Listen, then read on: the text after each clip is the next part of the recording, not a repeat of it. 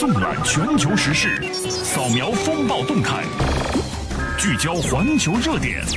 登录九一八，打开广播，追踪国际。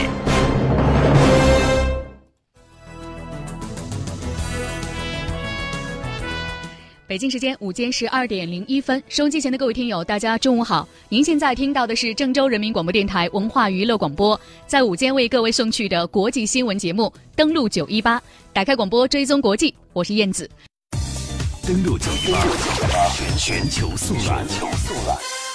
在进入到今天的重点话题之前呢，我们首先来通过全球速览了解一下目前有几件热点事件最新的进展。首先，我们来关注到的是法国中国公民刘少尧被警察的射杀事件。根据法国媒体在五号报道，巴黎的检察院与当天对旅法的华侨刘少尧被警察射杀一事正式立案，并且对相关人员展开侦讯。巴黎检察院五号对相关人员以涉嫌公共权力机关人员故意采取暴力导致过失杀人的罪名进行立案，并且任命呢一名预审法官来调查此案。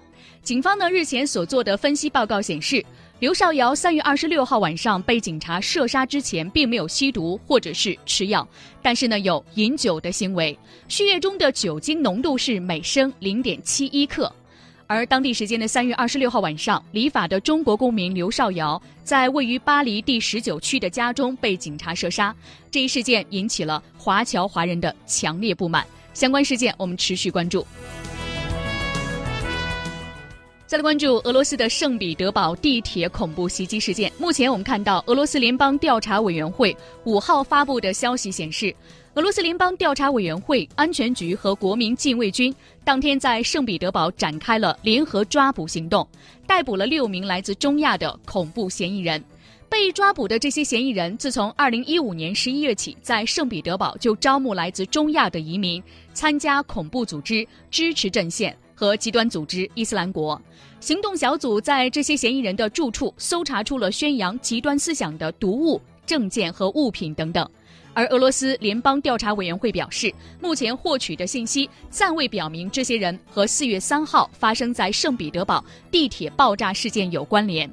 圣彼得堡的地铁在四月三号下午发生了爆炸，造成十四人死亡，将近五十人受伤。俄罗斯的总检察院已经把这个爆炸事件定性为恐怖袭击事件。我们再来关注韩国方面。韩国检方在五号宣布，由于亲信干政案待查的事件非常的多，没有办法如期侦结，延长对前总统朴槿惠的逮捕期限势在必行。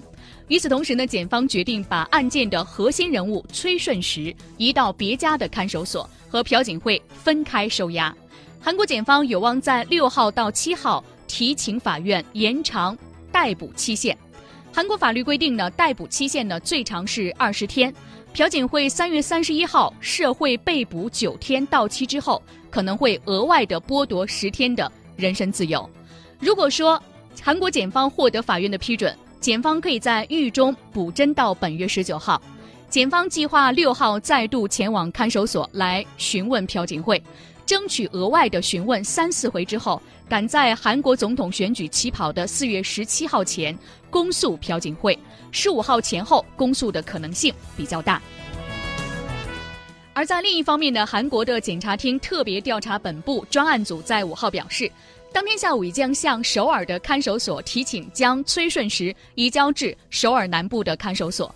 根据各个看守所的规定呢，一般当天或隔天就可以完成移监。预计崔顺实在本周内会被移送到首尔南部的看守所。有意见指出，为什么这么做呢？两名涉嫌共谋的犯罪嫌疑人被关在同一看守所，或有毁证灭据之忧。尽管看守所方面加强管控，但是考虑到首尔看守所女监的规模不大，两人难免有碰头的机会。因此呢，检方决定将二人分开羁押。另外呢，有关这个事件，我们看到青瓦台的前附属秘书郑虎成和负责政策协调的前首秘安中范。都被关押在南部的看守所，这个事件究竟会怎么发酵下去？我们继续拭目以待。再来关注英国脱欧的事项，欧盟目前方面呢，已经为英国脱欧画出了一条红线。欧洲议会呢，五号以五百一十六票赞成、一百三十三票反对、五十票弃权通过了一项决议，为英国脱欧谈判划定所谓的红线。这个决议指出呢，英国在退出欧盟之前和第三国就贸易协定进行谈判，将会违反欧盟法律。英国也不能和其他欧盟的成员国在双边层面上商谈退出程序或者是未来的关系问题。这个决议指出，在正式的退出欧盟之前，英国仍然享有欧盟成员国的权利，但是呢，必须承担义务，包括财务承诺。这个决议还指出呢，欧洲议会将会密切的参与英国的脱欧谈判，未来将会在具体的事项上提出议案。欧盟和英国谈判达成脱欧文件，需要得到欧洲议会的批准。最后再来关注美国方面的最新动向。美国总统特朗普五号呢，将他的主要谋士史蒂芬·班农调离了国家安全委员会。特朗普之前让班农进入到国安会的决定，曾经在华盛顿的外交专家圈内引起了非议。当时呢，有一些议员和其他一些长期参与美国外交决策的人士就曾经表示，班农的成名招牌是发表挑战华盛顿政治圈的政见。他这样的人物不适合在国安会这样的最高层级的机构来商谈国家的安全大计。而班农在去年加入到特朗普的竞选团队之前，他是美国的新闻和食品网站巴布特莱新闻的创始人。班农呢，把这个新闻网站称为另类的右翼平台。